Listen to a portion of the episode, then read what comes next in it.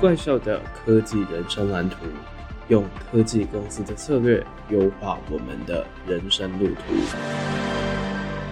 本期节目由 Acer 倚天酷机赞助播出。唯有踏实，才能带来真正的突飞猛进。跟着 Acer Apparel 一起养成踏实感，轻松管好自己重要的身材工具，掌握自己的每一步。Acer Apparel 来自 Acer 宏基，透过科技以及创意服饰包袋，实现智慧生活风格。旅游、商务、运动系列包款。笔电、保护套、滑鼠垫都在 Acer Apparel，只要注册会员就能领两百元注册金。记得推荐人写王正浩，怪兽科技公司。如果是台湾大专院校学生，再加码优惠折两百块的教育方案，现在优惠只到九月十五号，快到 Acer Apparel 的官网来选购，让我们的生活更加美好。记得推荐人写王正浩，怪兽科技公司。欢迎加入怪兽科技公司，我是王正浩。上一集我们简单的聊完有关于产品开发上面常使用的两种方式，瀑布以及敏捷。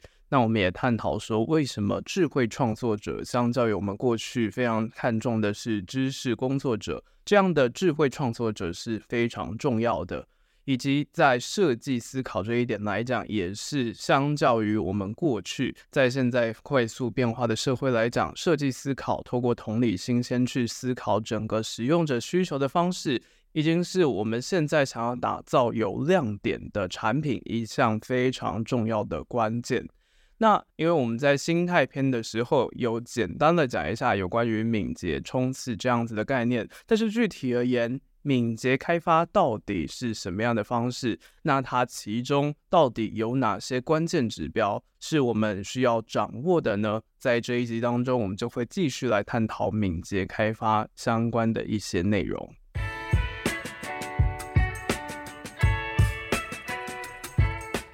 首先，敏捷开发就如同我们上一集提过的，它是一种软体的开发方法。它强调是小型，然后是具有跨功能、跨部门的团队，透过协作的方式，然后快速执行，并且透过用户的反馈以及快速迭代的方式，让小的产品快速迭代。注意，是小的产品快速的迭代。我们可以回到整个敏捷开发的字面上来看，Agile Development 的 Agile，其实它的意思是改善。它指的并不是快速的开发，又或者是让事情做事变快哦。这一点必须要去厘清，因为很多人就会觉得是说敏捷，它必须要做到的就是它的速度必须要非常的快。但是它这个字的真正含义呢，其实更强调的是复原力、迅速回应的能力以及学习的能力。就如同我们上一集有提到一个概念，就是金石创业。这些创业者，他们不一定是从我们过去非常讲求的，就是如果你要建立一套商业模式，你要开公司，你必须要先从商业计划书，包含像是你预计要怎么样子去运营，你预计你的财务状况，你的整个分配是怎么样，必须要有一个非常详尽的商业计划书出来。但是敏捷它强调的。并不是这样子通盘的计划，它反而是透过简化的方式，从寻找商业模式开始，然后再透过快速的实验，然后用户的反馈意见，去找到一个可行的模式之后，再去进行执行的部分。所以我们可以看到说，在敏捷开发这一端，它非常强调的一个特色就是 rapid iteration，快速的迭代。像是我们怪兽科技公司第一季有探讨过 Meta 这间公司的前身 Facebook，Facebook 它就有一个非常著名的企业文化是 Move facts and Break Things，也就是一个讲求快速迭代的经典例子。他们就会透过快速推出新功能的方式，并且会针对用户的反馈进行调整。不过他们的调整方式通常就是他们会先进行小部分用户的测试，测试完之后再从数据去推断说整个反馈是怎么样，然后才会进行调整，是一种比较透过数据导向的方式去调整的。那这样的方式，快速迭代的方式，就可以让产品去快速适应整个市场的变化。但是它也会有遇到问题的点，就是它可能会因为用户的反应，它可能会因为我们是快速的迭代，突然今天又来一个小测试，就会让整个产品的品质可能会比较不一定。又或者是说，它今天的更新对于 UX 来讲，对于用户体验来讲是非常不好的，这个都有可能是在快速迭代当中出现的一些状况。那回到企业案例上面来讲，其实非常典型的就是 Airbnb 的例子。Airbnb 也是一间非常特殊的新创，它打败了像是 Booking.com 又或者是 Hotels.com 这些，它到底是怎么样做到的呢？其实也就是来自于快速的迭代，以及接下来我们要讲到打造现代成功产品非常重要的第三个关键 A/B 测试，也是。对于 Airbnb 来讲，它会成功的一个非常大的关键。那有关于 A/B 测试，会在我们讨论完这样的产品开发概念之后，再接着跟大家进行讨论。那总之啊，Airbnb 就会透过搜集用户的反馈去优化平台，因为这些用户的反馈就可以帮助团队去了解说哪些功能有效，哪些不有效，就可以直接的透过用户的回馈去了解到整个开发的状况应该要怎么样子去进行。但是呢，这样的方法看起来非常的好嘛，因为它就是数据导向，它算是一种非常客观的方式，我们就只要看数字。但实际上，光看数据是会有问题的。到底会遇到什么样子的问题呢？到下一个概念的时候，我们会再继续深入的讨论。那总之啊，要打造快速迭代这样子的一个 model，我们到底打造出来的是什么样的东西呢？就是 MVP Minimum Viable Product）。这个 MVP 其实代表非常多的意思，像是在球场上面会想说它是最有价值的球员，在商业领域来讲，它其实有一个重要的概念，就是最小可行性产品。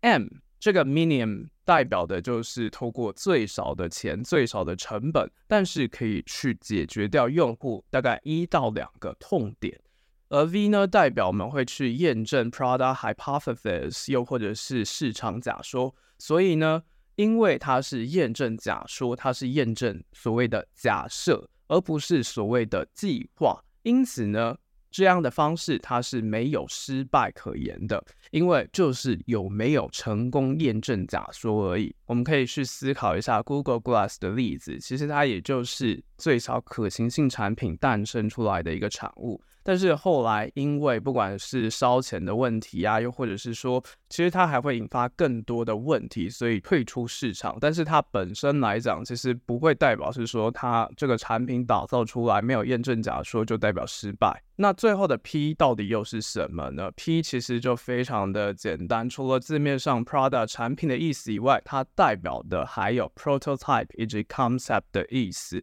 它更加讲求的就是我们要做一个小的原型，又或者是发想一个概念，然后这个概念或者是原型呢，是有人有需求，有人想要使用的。那在用了之后呢，我们就可以提早知道市场反馈，因为像是我们现在市面上有看到非常多的募资平台，其实这也就是 MVP 的一种变形。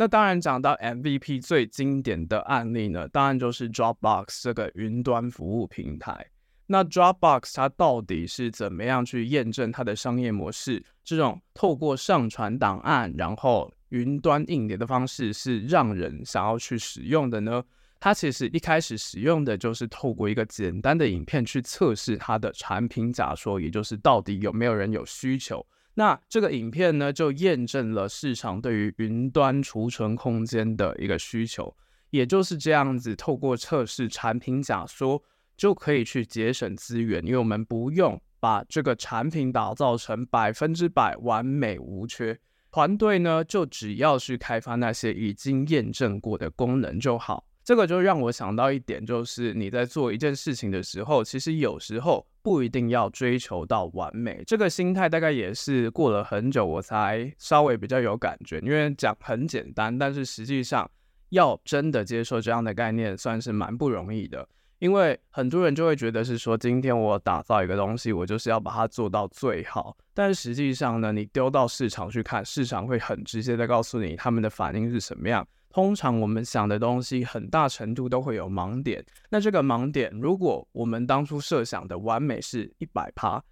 结果市场给你的反应大概只有做到八十趴，但是这个八十趴已经是你的一百趴了，那你要怎么样子去修正、去进步呢？其实就会不管是在心态上很难过得去，又或者是说你实际上你也很难再做出超过一百趴的一个 model 了嘛。所以呢，其实有时候也可以再去思考到一点，就是到底要做到什么样的程度，见好就收这样子的心态。那当然，回到这个市场假说的部分。这个假说有一点很重要的就是，如果这个假说的测试是不够彻底的话，可能会导致错误的结论。所以在思考的时候，包含我们一开始提到的策略本身，以及你去用户访谈之后调查那些结果，然后还有各种的数据啊，你对于这些相关的洞察报告都会非常严重的去影响到你这个假说到底是不是真正配合我们的市场需求。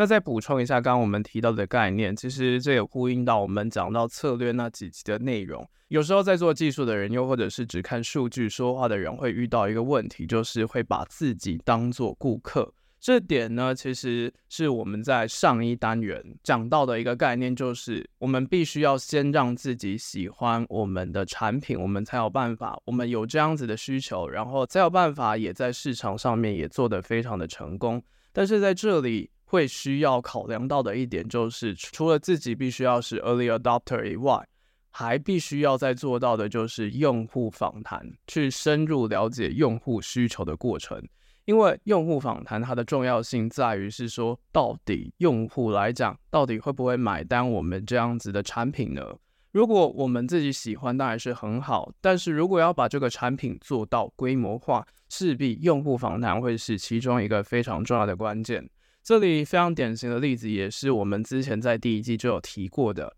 ，Amazon 的 Fire Phone，其实也是遇到同样的问题。在智慧型手机市场上面，其实非常多的公司都有挑战这一块，包含像是 Nokia，又或者是 Amazon 都是。那亚马逊这间公司之所以进不了手机的领域这一段，到底是因为什么呢？除了时间点不对，再来作业系统创造出来的整个生态系也晚于 Android 又或者是 iOS 以外，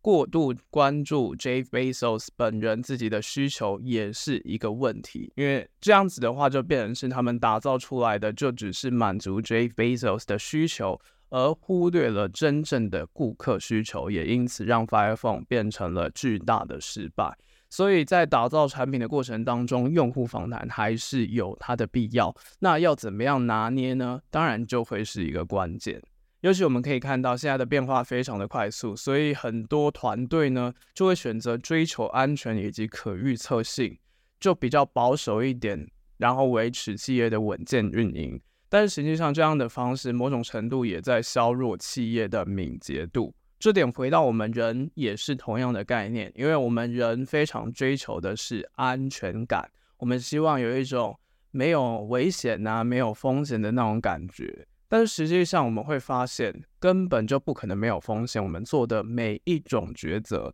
都是有它的成本，又或者是它所隐含的风险在的。那到底我们应该要怎么样子去看待风险本身，又或者是我们的这种感觉呢？其实我们可以换个角度来想，或许除了追求安全感以外，我们可以想办法追求的是安全的方式。安全代表的不是没有风险，实际上就是有风险，但是我们是在可控的风险范围之中，又或者是说，我们如果这个风险真的应验了的话，我们是不是还有一些取代的方案？有没有备案可以让我们抵消掉这样子的风险呢？这点是非常值得大家去思考的一个课题。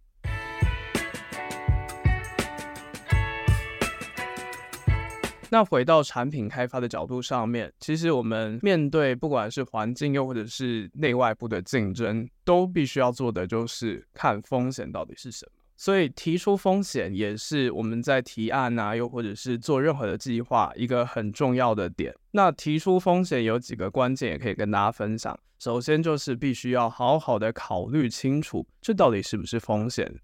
然后还有这个风险的影响程度。因为像是说，我们其实很多人关注的是黑天鹅，也就是天鹅大部分都是白的，但是偶尔有一天突然你看到一只是黑的天鹅，你就会吓到，原来有这样子的黑天鹅啊，就有点类似突然来的疫情的那种感觉。但实际上，这样的黑天鹅并不是每天都会遇到的。我们还有一个更大的风险，但是比较少人知道，不知道你知不知道，就是灰犀牛。如果你是我们 IG 的忠实追踪者，你应该有看过灰犀牛这样子的概念。其实它讲的就是说，犀牛本身它有一个很大的角，但是它的移动速度是非常缓慢的，所以我们通常因为它的缓慢，我们就会比较少去 care 说这个犀牛可能会影响到我们。但实际上，万一它有一天它暴冲了，冲上来的时候，它的脚就会直接戳到我们。也就是说，这个犀牛直接来的时候，它会让我们立刻 say goodbye，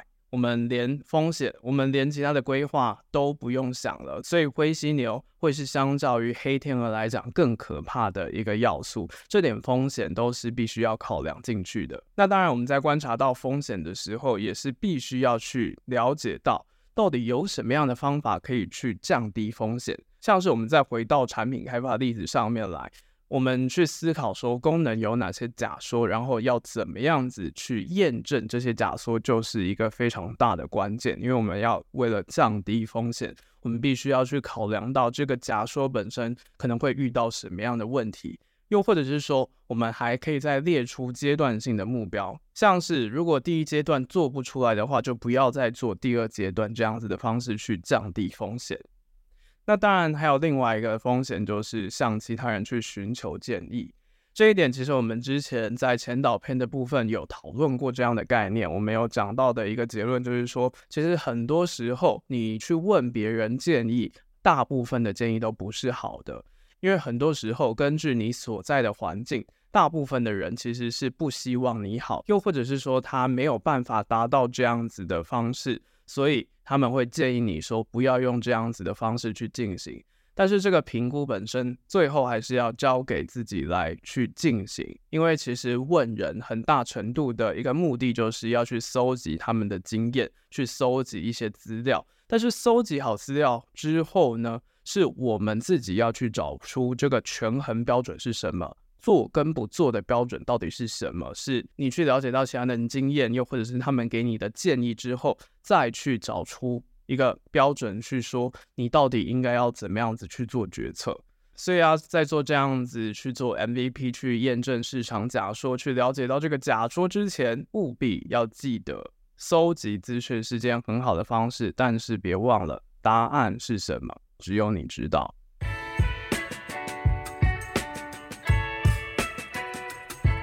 那接下来讲到产品开发的敏捷，其实我们还可以再延伸一个概念，就是创业圈蛮常使用的金石创业这样子的方式，它其实也蛮常去利用敏捷开发的方式来进行。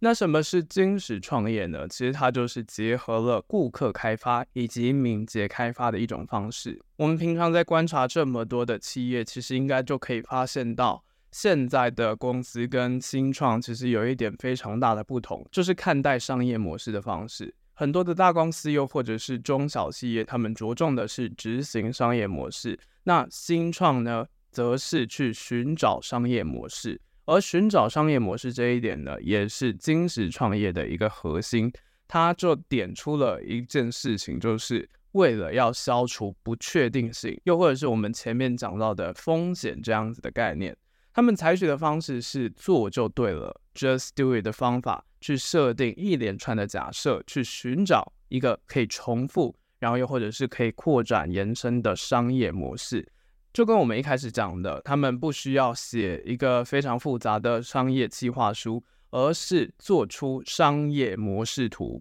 透过假设重点，整理出架构，然后去厘清说。我们公司可以带给消费者什么？然后我们可以带给公司什么样的价值？透过这样子商业模式图，是一种比较简化的方式，去创造出有别于混乱之中的一种秩序感，也就是我们讲的安全。那刚刚我们有提到，精实创业的两大核心是顾客开发以及敏捷开发。到底什么是顾客开发呢？其实这就是金石创业的走出象牙塔的一种方式。他们透过开发顾客去验证测试他们的假设，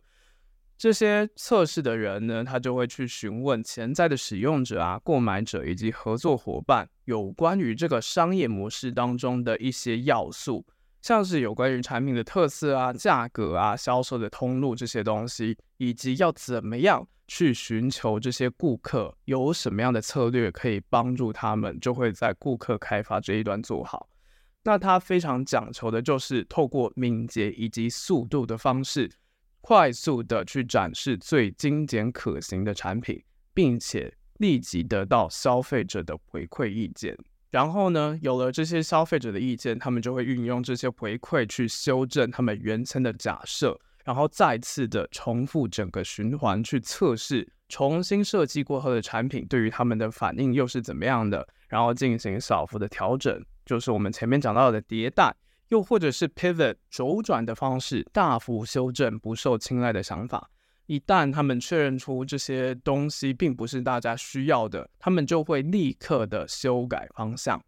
这里举一个例子，像是现在已经叫 X 的 Twitter，Twitter 这间公司，它其实原本做的是线上广播，那后来他们也是印证出来，是说这个线上广播可能不是大家最需要的，大家可能是需要 social media。那这个 social media 到底又要跟脸书的这种方式做什么样的区隔？他们就透过左转的方式，就成为了另外一种比较及时，然后快速可以让大家进行大量转推的一种社群服务。那这个概念就跟顾客开发是非常需要相辅相成的，因为我们过去啊可以发现产品开发的流程是非常漫长的，可能大概要至少一年以上。而且我们打造产品已经先假设说公司已经了解顾客的问题跟产品需求是什么了，但实际上回到现在快速变动的状况，其实敏捷开发它是透过迭代开发产品，然后逐渐改善的方式去减少不必要的时间和资源浪费。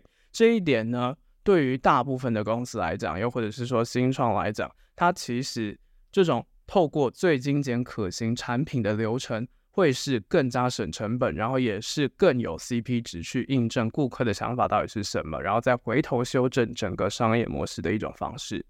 但是这样的方式有时候会有点太功能导向，也就是很多人在讲金石创业啊、敏捷开发会遇到的最大问题。到底这样的问题要怎么办呢？其实我们就可以来综合一下。我们其实，在设计思考有讲到一个概念，就是我们在打造任何的产品之前，我们必须要先从同理心开始去思考整个用户的需求。所以，如果要改良一下这个金石创业的这样子，可能会比较功利导向、比较工具人、比较功能的一种方式的话，其实可以再综合另外一种同理心设计的方式，也就是 empathetic approach design。透过放慢速度的方式去满足消费者情感上面的需求，注意是情感上面，这个又呼应到我们上一集讲到，其实现在很多人的胃口都被养开，所以怎么样透过感性诉求让消费者认同这个品牌、认同这个产品，就会是一个很大的关键。但这个关键也就是同理心设计需要去做到的，它就透过比敏捷再来的慢。然后再更加的去了解到顾客的情感需求的方式，让人们喜欢去使用这样子的产品，并且对于产品又或者是品牌本身建立有关于期待以及信任感，去深化整个客户的忠诚度。透过这样的方式，或许也是可以让整个产品开发更好的一个方向。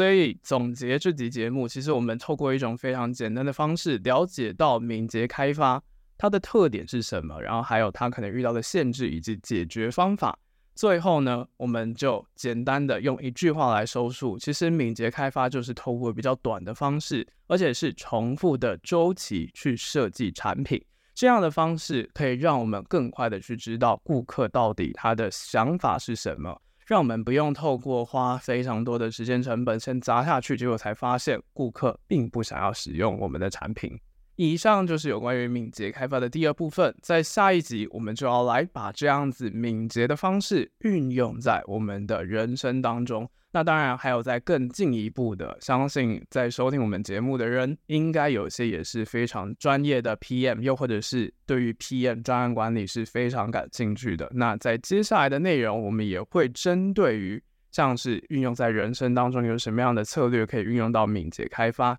以及我们在进行专案管理当中，敏捷还有什么样必须要去注意的具体细节，就会在下一集跟大家继续探讨。以上就是这期节目。如果喜欢怪兽科技公司的话，不要忘了追踪，然后五星留言到我们的 IG 来逛逛，或者是订阅我们的怪兽双周快报，提供给大家的一定都是非常优质的内容。那就期待之后再继续跟大家相见，再继续探讨有关于敏捷开发的一些议题喽。这里是怪兽科技公司，我是王忠浩，大家拜拜。这集就这样结束了，还听不过瘾吗？别忘了订阅、分享你听完的心得，还有推荐这档节目，追踪怪兽科技公司的 IG 粉砖，上面还有重点短片，赶快到怪兽科技公司 Vocus 沙龙解锁付费文章。还有还有，订阅免费的怪兽双周快报，每两周一则科技时事和两本思考书斋。社会变得再快，你还是可以拥有超强适应力，成为大神兽。